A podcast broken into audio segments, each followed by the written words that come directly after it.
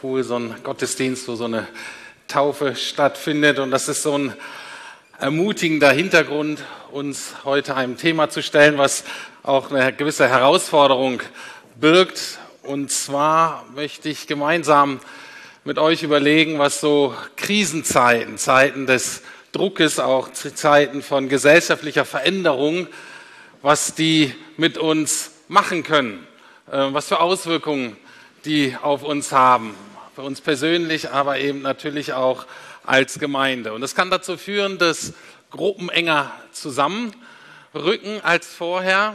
Das kann aber auch dazu führen, dass Gruppen, die vorher relativ homogen waren, einheitlich waren, ähm, die immer relativ äh, nett und freundlich so miteinander umgegangen äh, sind, weil sich in den meisten eh einig waren, dass die plötzlich sich an verschiedenen Enden des Spektrums wiederfinden.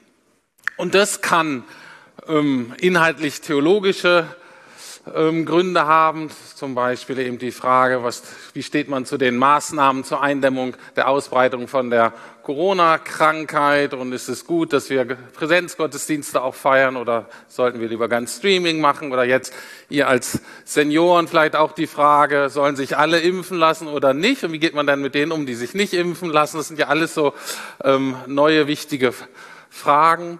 Ähm, und dann gibt es aber auch Gründe, die einfach von außen auf uns wirken. Ich würde mal sagen, praktische oder soziologische Realitäten, durch die wir quasi, ob wir wollen oder nicht, in zwei Camps eingeteilt werden.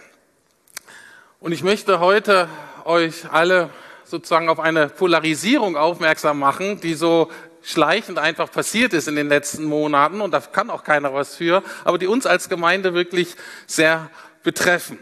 Und zwar ist das die Polarisierung zwischen einerseits unserem öffentlichen Leben als Christen und andererseits praktisch der Rückzug ins Private. Die Regierung greift jetzt ja gerade, was so Versammlungen betrifft und so viel stärker in unser gemeindliches und auch in unser privates Leben ein, als wir das gewohnt sind. Nur eine kleine Erinnerung an uns alle. Wir als Kirche haben ja gerade noch ziemlich viel Glück. Wir werden privilegiert behandelt. Die Frage ist ja noch, wie lange das eigentlich ähm, so ist. Ne? Leute, die, was weiß ich, Theater haben, in der Kultur unterwegs sind, die fragen sich vielleicht auch zu Recht, na, warum dürfen wir, müssen wir unsere Theaters, Kinos, Konzertsäle schließen? Und die Kirche darf Gottesdienste feiern und Leute dahin erlauben. Das heißt, es ist nicht so, dass wir Kirche jetzt schlechter dastehen, noch würde ich sagen, sind wir sogar teilweise privilegiert und können auch wirklich dankbar dafür sein. Aber diese gesellschaftlichen Veränderungen führen dazu, dass die meisten von euch viel mehr ins Private zurückgedrängt werden. Habt ihr auch keine Wahl.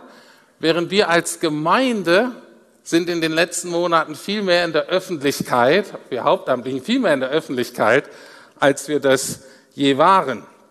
Einerseits zum Beispiel durch das Streaming eben. Das heißt, alles, was wir tun, ist einer viel größeren Öffentlichkeit zugänglich, als wir das je hatten. Zweitens, zum Beispiel das Ordnungsamt kommt jedes regelmäßig hier vorbei und guckt, ob das, was wir hier machen, alles seine Richtigkeit hat. Ist ja auch etwas, woran man sich gewöhnen muss erstmal. Und dann, wir sind ja in diesem Umbau. Und auch da ist natürlich völlig normal und richtig, dass die verschiedensten Behörden ganz genau angucken, was machen die da eigentlich und hat das hier alles seine Richtigkeit. Das heißt, wir und auch gerade ich bin viel mehr in der Öffentlichkeit und der Hauptamtlichen, als wir das so gewohnt sind. Und ich bin davon aber auch überzeugt, dass wir uns alle an ein bisschen mehr Öffentlichkeit gewöhnen müssen. Und ich möchte euch auch erklären, warum. Aber mein Hauptziel heute ist es, an einem, anhand von einem kurzen Bibeltext ähm, einfach aufzeichnen, wie wir ja, in diesen herausfordernden Zeiten, wie uns das nicht unterkriegt, sondern wie uns das stärker macht, wie wir als Einzelne und auch als Gemeinde wirklich wachsen an diesen Herausforderungen. Dass wir nicht fragmentiert und zersplittert rausgehen, sondern hoffentlich noch stärker geeint als vorher. Ich glaube aber, das ist nur möglich, wenn wir das berücksichtigen, was Paulus in diesem ganz kurzen Text, den ich auswähle, an einen Brief, den er geschrieben hat an die Gemeinde in Kolosse und zwar geht das nur, indem wir durch Gebet Jesus bekannt machen, und zwar auf eine Art und Weise, die klug, freundlich, mutig und klar ist und wenn uns klar ist, dass das nur gemeinsam möglich ist. Also es sind vier Punkte. Gebet. Jesus muss Hauptfokus bleiben. Wir müssen das in einer Art und Weise tun, die dem Evangelium entspricht. Und wir müssen das gemeinsam tun. Und diese vier Punkte gucken wir uns jetzt wirklich ganz kurz an und hangeln uns da Vers für Vers an diesem Text entlang. In Kolosser 4, in Vers 2 schreibt Paulus Folgendes. Seid treu, ausdauernd und wach im Gebet und im Dank an Gott. Ich bin davon überzeugt, dass die Gemeinde Jesu eine Gemeinde des Gebetes ist oder wir werden keine Gemeinde mehr sein. Ohne Gebet werden wir nicht überleben. Gebet ist etwas, was wir nicht an andere delegieren können, an diejenigen, die das besonders gut machen, ähm, die erfahrener sind, die besondere Gabe dazu haben, sondern Gebet ist etwas, was, wozu wir alle aufgerufen sind. Und ich weiß aber, dass manche von euch, wenn ich das so sage, ihr werdet sagen, ich bin nicht so der Beter. Also beten ist, ich habe so andere Gaben, aber beten ist nicht so meins. Dazu kann ich euch nur eins sagen, ich auch nicht. Wenn man mich fragen würde, Rüdiger, bist du ein Zähneputzer? Würde ich sagen, nee, ich bin ja auch nicht ein Zähneputzer, aber ich putze mir regelmäßig die Zähne, weil ich weiß, dass es nötig ist. Ich bin zum Beispiel auch ziemlich sportlich, aber ich bin kein Schwimmer. Aber ich bin froh, dass ich schwimmen kann. Und natürlich gibt es Leute, die können das wesentlich besser als ich. Meine Frau Deike und ich gehen manchmal mit einem befreundeten Ehepaar schwimmen. Und die drei, das sind echte Schwimmer. Das heißt, wir gehen dann zum Schlachtensee und die fangen an zu schwimmen und ich halte mich in der Zeit über Wasser. Aber ist okay. Ist okay. Und genauso ist es auch mit dem Gebet. Wir haben so ein paar, das sind echte Beter. Aber für uns alle anderen ist total wichtig, dass wir lernen, uns geistlich über Wasser zu halten. Und das geht ohne Gebet nicht kombiniert natürlich mit der Schrift. Und ich mag diesen Text, weil er drei ganz unspektakuläre Adjektive benutzt, wie das Gebet beschrieben wird. Und zwar sagt er, wir sollen wie beten? Treu, ausdauernd und wach, wachsam, mit Durchblick. Ich glaube, es ist gerade in der heutigen Zeit auch total wichtig. Da schwingt natürlich auch eine prophetische Dimension ein, die wichtig ist. Aber für mich ist viel wichtiger, dass, wenn man Paulus so liest im Neuen Testament, Gebet ist nicht eine einzelne Handlung, die man mal macht oder mal nicht macht, geht auch nicht um Form, sondern Gebet ist mehr eine Lebenshaltung, eine Grundhaltung Gott gegenüber, eine Grundhaltung dem Leben gegenüber, so eine Art Lebensstil, eine Gewohnheit. Und die besteht eigentlich nur aus drei Dingen. Und wie du die machst, ob du die mit Musik machst, eher liturgisch, frei, laut, leise, Arme hoch, Arme runter, vollkommen egal. Diese drei Dinge sind aber wichtig. Und zwar besteht diese Art, wie hier Gebet beschrieben wird, eigentlich aus drei Dingen, die sind sehr einfach. Es ist Danke, Papa, Bitte, Papa, Papa, ich hab dich lieb. Das ist die Grundhaltung des Gebets. Und das ist etwas, was, damit halten wir uns über Wasser. Damit sind wir siegreich auch im Alltag. Ich bin aber davon überzeugt, dass Gebet auch das beste Gegenmittel gegen Spaltung und Polarisierung ist, denn es ist eben, wenn wir miteinander und füreinander beten, ist das, was uns zusammenhält. Und das ist eine Sache ganz besonders wichtig dass wir gerade für die beten, dass wir gerade die segnen. Segnen bedeutet, dass wir denen von Gott her Gutes wünschen. Wen? Die nicht meiner Meinung sind. Und gerade die, die mich nerven.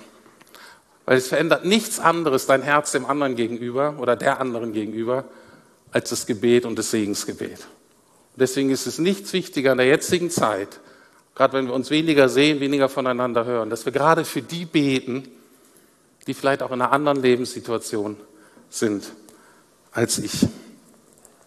Natürlich dürft ihr auch für die beten, die so seid wie ihr, aber das macht ihr wahrscheinlich eh schon eher.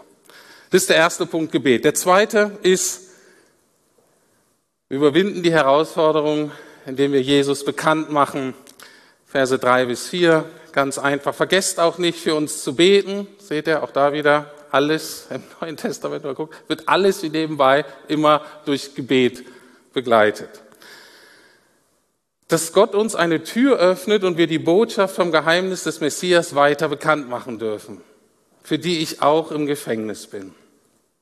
Betet, dass ich diese Botschaft so klar verkünde, wie ich sollte. Und ich mag dieses so klar verkündet, wie ich sollte. Das zeigt, man braucht anscheinend ein richtiges Maß an Klarheit, der sich vielleicht auch je nach Kontext, je nach Gesprächspartner so ein bisschen ändert. Aber das Wichtigste erstmal ist, Paulus gibt hier keinen neuen Auftrag, sondern er erinnert an unseren alten Auftrag. Es geht um Jesus, es ging auch immer nur um Jesus, letztlich. Und es geht ihm um den Grundauftrag, geht hin und macht Jesus bekannt. Mache zu Jüngern, richtet Menschen auf Jesus auf, zeigt ihnen, wie man mit Jesus heute lebt. Und da ist mir wichtig, dass das auch dieses Hingehen, dieses Sendungsbewusstsein geht auch von zu Hause. Das lernen wir ganz besonders von euch Senioren. Das finde ich großartig, wie manche von euch einfach wie so eine Sendungszentrale zu Hause haben, durchs Telefon. Und die unterschiedlichsten Leute und so ein Riesennetzwerk haben. Vielen, vielen Dank dafür. Ihr könnt ja schon länger nicht, seid nicht so mobil und dennoch, was ihr tut, ist großartig und auch mit Besuchen, wo es möglich ist. Vielen, vielen Dank dafür. Ähm, aber wir haben auch gerade gehört von Moritz ne, über Skype, jemand, der Jesus kennenlernt, über Menschen, die über Skype kennenlernt, einfach großartig. Oder eben die Truppe von ähm, Jay Eastman, unten das Team, Eingang C, das Projekt ähm, im Süden. Und die überlegen sich total kreativ, was für Online-Spiele sie entwerfen und gestalten können, damit sie einfach in Kontakt bleiben mit ihren Freunden und ihren Nachbarn. Wenn du Jay fragen würdest, hey, würdest du nicht viel lieber draußen ein Barbecue machen im Garten und ein Nachbarschaftsfest organisieren, würde er sagen, ja, natürlich. Aber es geht gerade nicht. Aber dennoch kann ich eine richtig gute Zeit mit Freunden und Nachbarn verbringen. Und die haben richtig coole Spiele entwickelt. Also es geht hier wesentlich mehr um eine Haltung als wo ich mich befinde. Und Paulus erinnert uns hier dran, nur wo Kirche draufsteht, ähm, nee, wo Kirche draufsteht, da muss Jesus drin sein. So, sonst ist Kirche keine Kirche. Und das gilt auch für uns und das muss jede Generation neu für sich klarkriegen. Wie im Nebensatz aber ähm, zeigt uns Paulus aber auch, dass sein Glaube auch eine öffentliche Dimension hat, denn er sitzt dafür im Gefängnis.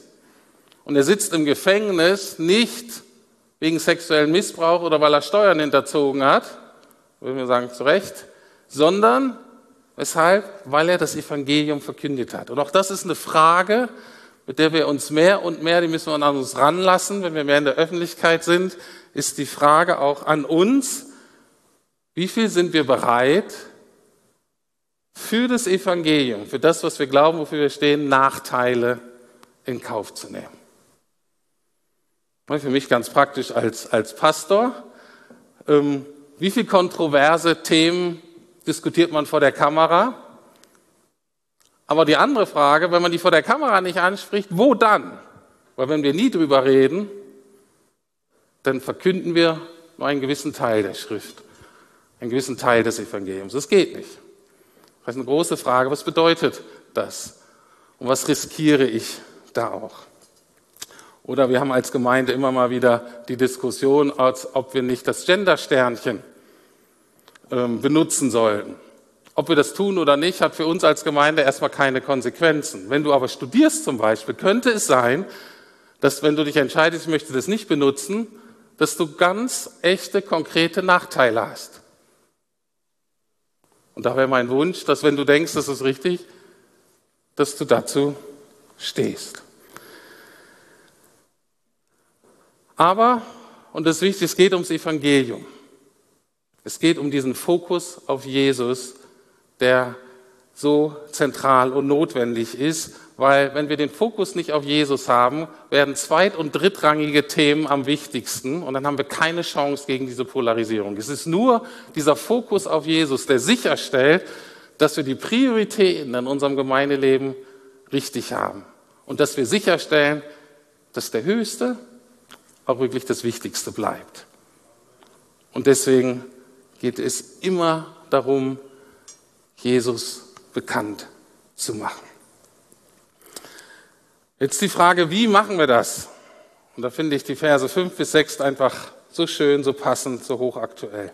Paulus schreibt, lebt klug unter den Menschen, die keine Christen sind und macht aus jeder Gelegenheit das Beste. Redet freundlich und klar mit ihnen, damit ihr wisst, wie ihr jedem Einzelnen am besten antworten sollt. Hier wird so übersetzt, ähm, lebt klug unter, Christ, äh, unter Menschen, die keine Christen sind. Wörtlich steht da eigentlich die, die da draußen sind. Ja, genau, da draußen irgendwie sind. Also, die nicht bei uns in der Gemeinde und nicht bei uns im Privaten sind, sondern die sozusagen in der Öffentlichkeit sind. Und ich weiß nicht, ob euch schon mal aufgefallen ist, natürlich in der Kultur damals völlig normal, alles das, was Jesus gemacht hat, oder der allergrößte Teil, ist immer in Öffentlichkeit geschehen. Wir machen auch viele Dinge davon, aber ganz oft hinter verschlossenen Türen. Wir haben praktisch immer ein Heimspiel. Während Jesus hatte fast immer ein Auswärtsspiel. Der war immer auf der Straße, in öffentlichen Plätzen. Das, was er da getan und gesagt hat, haben immer sehr viele Leute mitgekriegt. Und ich glaube, wir sind wirklich aufgefordert, davon Jesus zu lernen, uns nicht zurückzuziehen ins Private. Ich wohne in Steglitz am Rand von Dahlem. Bei mir ist es so, dass ich vor der Haustür praktisch eine urbane Realität habe und hinter der, äh, hinter der Haustür so eine Art Vorortsrealität. Das heißt, da hinten in Dahlem ist total schön, wenn man da spazieren geht. Da hat man einfach seine Ruhe, äh, das sind schöne Häuser, da reiht sich ein Park nach dem anderen und da kann man einfach so richtig schön entspannt ähm, spazieren gehen. Wenn du da aber abends unterwegs bist, da ist richtig tote Hose. Auch unter Wasser. Da ist absolut tote, da ist nichts los. Total langweilig. Weil alle zu Hause im Privaten natürlich sind. Weshalb Neukölln so cool ist, oder Kreuzberg, gerade im Sommer, ist, weil das Leben findet da auf der Straße statt. Das ist zwar ein bisschen wuselig und auch ziemlich anstrengend, aber das ist viel mehr der Kontext, in dem Jesus unterwegs war. Und ich glaube, das ist etwas, was wir lernen müssen. Dass wir da, wo Jesus uns hinstellt, in der Öffentlichkeit, eben nicht nur in Gemeinde, nicht nur im Privaten, dass wir da ähm, ja, Jesus treu bekannt machen. Wie machen wir das? Und das ist mir ganz wichtig. Wir werden uns nicht gut entwickeln als Gemeinde, wenn wir uns einschüchtern lassen und wenn wir uns ängstlich zurückziehen. Hauptsache, es sieht uns niemand, Hauptsache, wir werden in Ruhe gelassen. Das ist meines Erachtens keine Option für eine Gemeinde, die vom Neuen Testament und von Jesus geprägt werden möchte. Aber genauso wenig dürfen wir gerade auf so einen Zug aufspringen, wo wir uns irgendwie aggressiv und polemisch ähm, darstellen, einfach weil wir wissen, dass wir dann vielleicht ein bisschen mehr Klicks und mehr Likes und sowas kriegen, sondern wie der Paulus uns das hier eben sagt, freundlich, gibt eigentlich nicht viele Gründe von Gott her gesehen, dass wir unfreundlich sind. Sehr schwierig, dass du Gott wirklich davon überzeugen, weil eigentlich, das musst du mal sehen, in dem, aber überhaupt, das musst du doch einsehen, dass ich da mal so richtig unfreundlich sein konnte, war doch bestimmt von dir. Mag mal passieren, in der Regel eher nicht. Also freundlich, klug und klar. Und zu klar gehört meines Erachtens auch mutig. Und es ist ganz wichtig, es ist nicht unser Ziel, dass die Menschen uns mögen. Das ist nicht unser Ziel. Unser Ziel ist, dass die Menschen verstehen, wer Jesus ist, dass sie verstehen, was er für uns getan hat und dass sie an uns sehen, wie das aussehen könnte, wie man heute, wenn man heute mit Jesus lebt. Das ist unsere Berufung, nicht mehr und nicht weniger. Der vierte Punkt, letzter Punkt. Und wie immer ist es wichtig, dass wir gemeinsam unterwegs sind. Das Kapitel geht jetzt weiter ab Vers 7 und ist auch das letzte Kapitel in dem Brief, ist praktisch das Ende. Und wie so viele Briefe, das endet mit so verschiedene Grüße an verschiedene Mitarbeiter. Die Hälfte der Namen kann man eigentlich nicht aussprechen und die kennt sowieso keiner. Das sind also die Sachen, die man im Grunde rüberliest und es interessiert eigentlich niemanden, was da steht. Meine große Entdeckung in diesem Jahr in meinem Bibelstudium ist die Entdeckung der Grußformel am Anfang und der Endkapitel und der Grüße. Weil ich eine Sache ganz neu verstanden habe. Eine der revolutionären Kräfte der frühen Kirche war nicht die Power einiger weniger Superapostel, sondern es war die Qualität des Miteinanders. Und deswegen, wie selbstverständlich, macht Paulus immer klar, hey, das war mein Brief und ich bin hier der Apostel. Aber das, was hier passiert, wird abgedeckt von ganz, ganz vielen anderen. Da wir in, durch unsere Kultur geprägt sind, ist auch im Gemeindeleben bei uns der Fokus sehr oft auf Kompetenz und auf Status, auf Gaben und Leitung. Wer darf was leiten? Das sind wichtige Fragen, auch im praktischen Leben, das muss man hinkriegen. Aber ist meines Erachtens nicht der Schwerpunkt im Neuen Testament, sondern wenn ich das so insgesamt lese, ist der Fokus immer natürlich auf Jesus, aber bei uns persönlich auf Charakter, und auf Liebe. Und deswegen stehen solche Verse überall verstreut, da lesen wir in der Regel drüber. Lesen wir mal einen mit, Epheser 4, Vers 2 und 3 steht, seid freundlich und demütig, geduldig im Umgang miteinander, ertragt einander voller Liebe, bemüht euch, im Geist eins zu sein, indem ihr untereinander Frieden haltet. Das hört sich so nett an, hört sich auch gut und richtig an. In der Realität ist es wahnsinnig anstrengend. Wir brauchen alle Ressourcen von Jesus und vom Heiligen Geist, damit wir das leben können.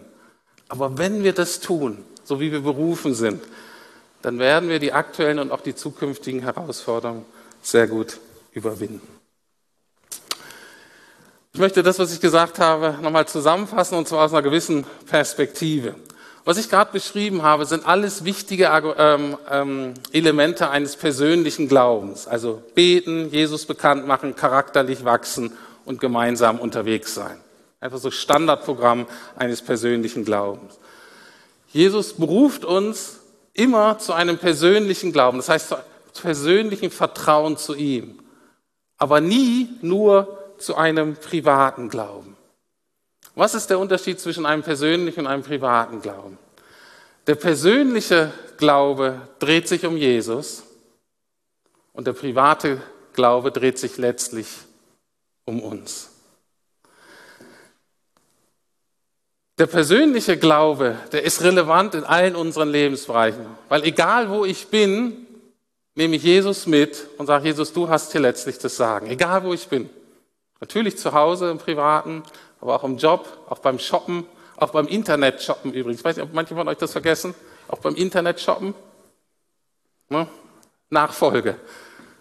Auch da ist Jesus Herr und kann helfen, weise Entscheidungen zu treffen. Egal wie unterwegs sind, Wirtschaft, Politik, Kultur, der persönliche Glaube, Jesus ist immer das Entscheidende, es dreht sich immer um Jesus. Und in allen Herausforderungen, denen wir da gestellt sind, und das ist herausfordernd, weil man oft auch gar nicht genau weiß, was jetzt richtig und so weiter, stehen uns aber Jesu übernatürliche Ressourcen zur Verfügung. Wenn wir uns aber entscheiden, einen rein privaten Glauben zu leben, dann ist Jesus nur relevant für uns zu Hause. Und dann drehen wir uns nur um uns selbst und hoffen, dass Jesus unser kleines Königreich segnet.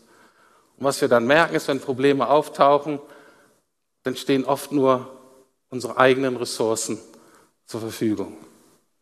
Und dann sind wir allein. Und wie Fiete vor einigen Monaten uns so schön gezeigt hat, die Strategie ne, des Feindes wie bei einem Raubtier Ne, wenn er ein Tier aus der Herde kriegen will, ein Raubtier versucht, das Tier zu isolieren und dann zuzuschlagen.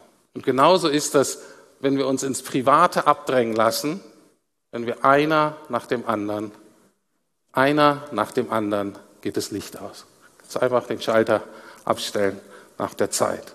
Manche, weil sie so gefangen sind in ihren persönlichen Problemen, dass sie nicht mehr rauskommen, und die anderen schlafen einfach schön friedlich, geistlich zu Hause ein auf ihrem Sessel.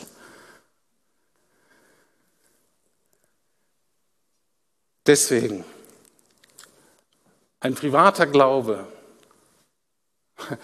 war noch nie das, was ähm, Gott gewollt hat, aber es ist auf alle Fälle ein Glaube, der die Herausforderungen, die aktuellen Herausforderungen, damit werden wir die nicht meistern. Aber deswegen ist es so wichtig, dass wir alles tun, damit wir weiterhin gemeinsam miteinander, füreinander unterwegs sind. Auch, und das gebe ich ja total zu, auch wenn die äußeren Umstände gerade echt herausfordernd und echt hart sind. Lass uns dennoch weiter dranbleiben.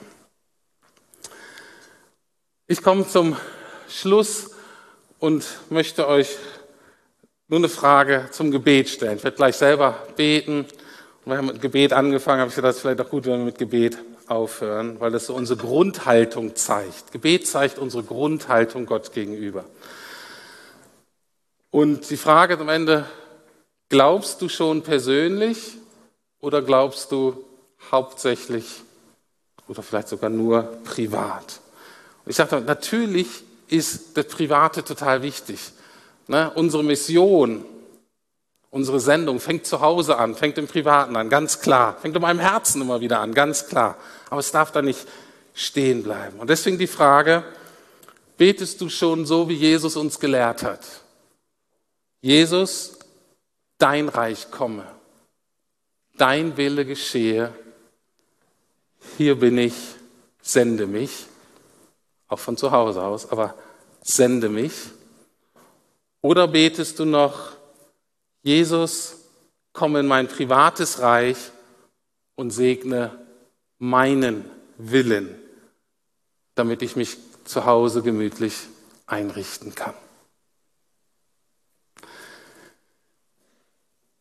Diese Frage gebe ich euch mit in das nächste Lied, was sich auch ganz auf Jesus ausrichtet. Und ich möchte aber zum Abschluss auch beten.